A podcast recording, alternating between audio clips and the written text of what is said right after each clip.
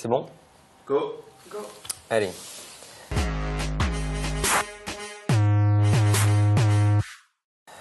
Hello, hello, mon nom est Emmanuel Diaz, bienvenue dans Marche ou Crève épisode 14. Marche ou Crève, la seule émission qui vous parle de la mort du monde dans lequel vous êtes né. Aujourd'hui, nos trois sujets, comme d'habitude. Romain, on attaque par quoi? Euh, On attaque par un sujet qui vient de notre communauté. On sort du Black Friday. Euh, la question du e-commerce est plus précise, plus précise et plus présente que jamais.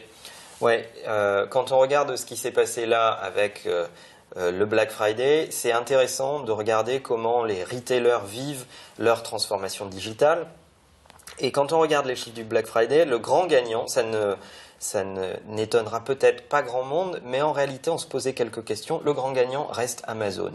Amazon a eu une, une meilleure, une un meilleur succès vis-à-vis du Black Friday avec euh, près de 35% euh, du monopole des ventes du Black Friday contre 3 à 8% pour les retailers habituels, Walmart, Best Buy, Macy's et les autres.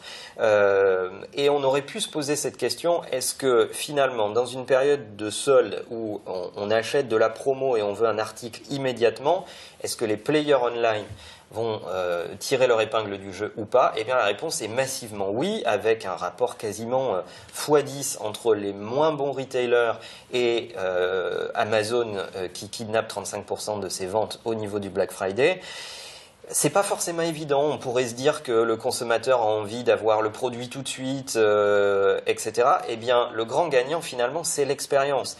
Amazon a fabriqué une promesse d'expérience. Dans certaines villes, est capable de livrer dans l'heure ou de livrer dans la journée, ou de livrer dans les 24 heures. Et au final, les consommateurs ne sacrifient pas cette expérience à la promo. Amazon a aussi fait des promos. Amazon a aussi été capable euh, de répondre à ce temps fort qu'est le Black Friday avec une promesse d'expérience à distance qui euh, finalement est plébiscitée par les utilisateurs et c'est intéressant. Et quand on regarde ce phénomène à l'échelle euh, de l'année, year to date, on va partager avec vous une, euh, une data vis de ce qui s'est passé en year to date pour les retailers, qui est un chiffre que je tiens de CNN. Eh bien, au final, les euh, retailers sont en gros de moins 3% euh, en moyenne, voire pire pour certains. Euh, et Amazon est le seul en positif en year to date à plus 117%. Si c'est pas la preuve que mes amis du retail, vous avez un problème à résoudre dans votre expérience d'achat, votre expérience de commerce, euh, eh bien, euh, je ne sais pas ce que c'est, mais euh, en tout cas, vous devriez vous en préoccuper, vous en préoccuper vite, parce que vous avez un player qui est en train de rafler la mise. Et on voit Amazon lancer des verticaux. Amazon Beauty, Amazon Fresh au- au- aux États-Unis, sur l'alimentaire, etc. Et au final, c'est ce qu'on se tue à dire, c'est l'expérience qui est plébiscitée par les clients, cette euh, euh, promesse de euh, garantie de service, de garantie de traitement en tant que consommateur, euh, cette promesse d'efficacité qui est en train de rafler la mise vis-à-vis des retailers qui ont du mal à faire cohabiter leur retail physique avec leur retail online, qui sont encore pour beaucoup en train de se poser des questions, est-ce que mon site e-commerce est en compétition avec mon réseau de retail physique, etc. À commencer par arrêter de parler d'e-commerce, parler de commerce omnicanal, parler d'omnicanalité de vos consommateurs, c'est ça qui compte. D'ailleurs, une étude Google récente démontrait qu'un client omnicanal a 8 fois plus de valeur qu'un client monocanal. Donc, euh, si c'est pas euh, une façon de souligner l'urgence, d'inventer une nouvelle expérience relationnelle avec les marques dans l'acte de consommation, euh, bah, je sais pas, je sais pas ce qu'il vous faut de plus pour vous réinventer. Voilà pour le premier sujet. Euh, deuxième sujet, c'est une étude euh, qui nous a interpellé du BCG de cette semaine sur l'innovation en France. Exactement. On a, on a vu le BCG sortir une étude toute récente qui date de, de quelques jours euh, où finalement il classe les acteurs mondiaux face à l'innovation et il n'y a que deux boîtes françaises qui sont dans ce top 50, euh, qui sont Renault et AXA. Félicitations à eux. Euh, je ne suis pas très étonné euh, ni pour l'un ni pour l'autre, en particulier pour Renault, dont le CDO euh, a été nommé CDO de l'année récemment. Qui continue à étayer ma thèse qui dit que euh, en réalité on a moins besoin de CEO et de CDO et plus de CEO parce que le CDO de Renault a une relation très particulière avec Carlos Ghosn euh, chez Renault et est très très proche du CEO et il implémente l'innovation comme un mouvement général d'entreprise et c'est ce qui fait euh, d'ailleurs son succès. Et je pense que c'est caractéristique des grands groupes français face à l'innovation. Et quand on regarde les grands groupes français, qu'est-ce qu'ils ont commencé par faire? Il y a quelques années, il y a ne serait-ce que dix ans, ils ont créé des cellules innovation. super, on a, on a enfermé l'innovation dans une boîte et on a fait en sorte que le reste du business n'innove pas. Euh, on voit où ça nous mène aujourd'hui, deux groupes du CAC 40 dans ce top 50. Aujourd'hui, la mode, c'est les incubateurs. On veut incuber les startups qui n'ont d'ailleurs rien demandé. Euh, les startups, elles ont besoin de quoi? De financement et elles ont besoin d'opérer des, nouveaux services et d'innover euh, vite. Être incubé à l'intérieur d'un grand groupe ou dans une structure de grand groupe pour faire ça, je ne suis pas sûr que ça soit le bon modèle. Pour le coup, je rejoins l'avis de mes amis de The Family qui disent, en parlant des startups et des grands groupes, le plancton ne négocie pas avec la baleine. Je trouve que l'expression est, euh, très juste. Euh, et si j'étais les grands groupes, je me poserais plutôt la question suivante. Euh, la caractéristique d'un grand groupe, c'est de disposer d'un certain nombre d'assets euh, et de ne pas vraiment savoir les exploiter aujourd'hui dans l'économie digitalisée ou l'économie euh, euh, temps réel. Au final, j'opérerai pour ce qui me concerne, le même mouvement que le mouvement de l'open data. Je prendrai un certain nombre de ces assets, je les rendrai disponibles sous la forme d'API ou de web service ou autre, ou en tout cas je mettrai ces assets en libre disposition à un certain nombre de startups euh, que je recenserai, dans lesquelles j'investirai uniquement en termes d'actionnaires. Je laisserai ces startups euh, opérer ces assets et je regarderai ce qui fonctionne.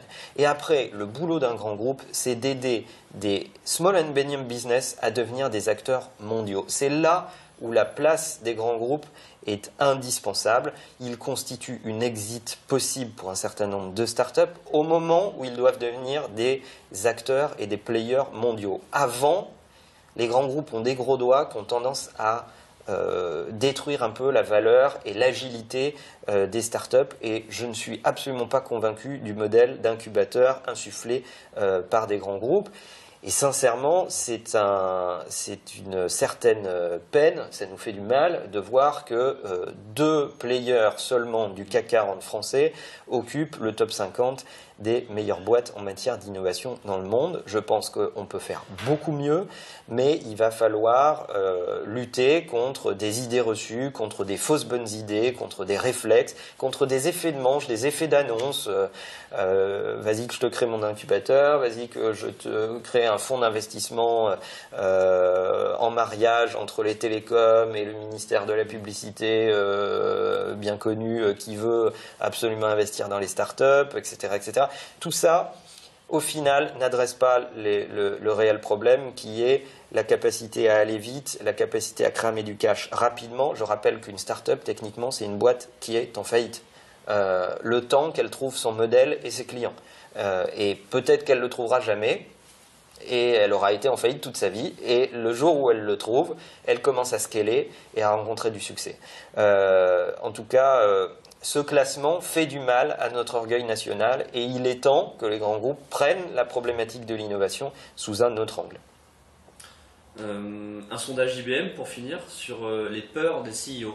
Exactement, et c'est d'ailleurs en lien avec le sujet sur l'innovation qu'on vient d'évoquer, parce que euh, IBM nous, nous, dit dans un de ses récents sondages, dont vous donnera le lien dans la description, que plus de la moitié des CEO interrogés on considère que la concurrence viendra de ce qu'on appelle les néo-concurrents, c'est-à-dire des gens qui ne sont pas dans leur secteur, qui vont apparaître dans leur secteur euh, en proposant une autre façon d'adresser leurs produits ou leurs services. C'est exactement le cas d'un Airbnb face à l'hôtellerie ou d'un Uber face au transport, euh, qui n'est pas un, concurrent naturel euh, des taxis ou un concurrent naturel de l'hôtellerie.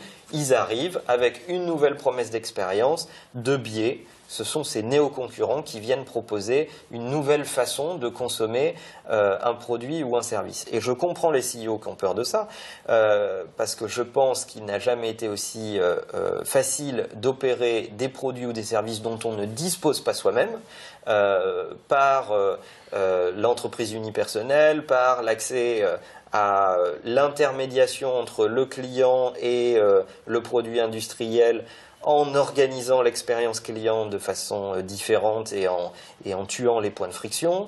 Euh, c'est par là que va arriver la concurrence euh, demain et c'est directement lié à la capacité d'innovation dont on parlait juste avant, parce que si on n'innove pas, on ne se donne pas l'occasion d'inventer de nouvelles expériences relationnelles avec ses clients, donc on n'investit pas sur son avenir, donc on est à la merci des néo-concurrents.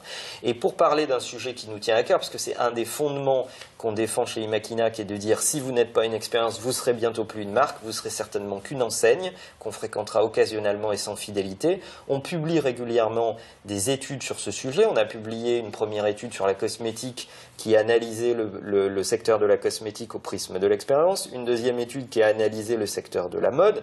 Et cette semaine, on publie une étude sur un des secteurs préférés des, Français, euh, le bricolage, le jardinage, l'aménagement de la maison, qui est d'ailleurs le seul secteur qui ne décroît pas euh, dans la part de budget des loisirs des Français, avec une part de budget qui est un tout petit peu en dessous de 1000 euros, ce qui est un chiffre quand même colossal euh, dans la, la, part budgétaire d'un foyer, eh bien, cette étude que vous pouvez aller voir sur brandexperienceplatform.fr, sans E à plateforme, brandexperienceplatform.fr, on vous mettra le lien dans la description, démontre que euh, ben, l'ensemble des acteurs euh, de ce secteur n'ont absolument pas investi les canaux digitaux, ne savent pas vraiment quoi en faire.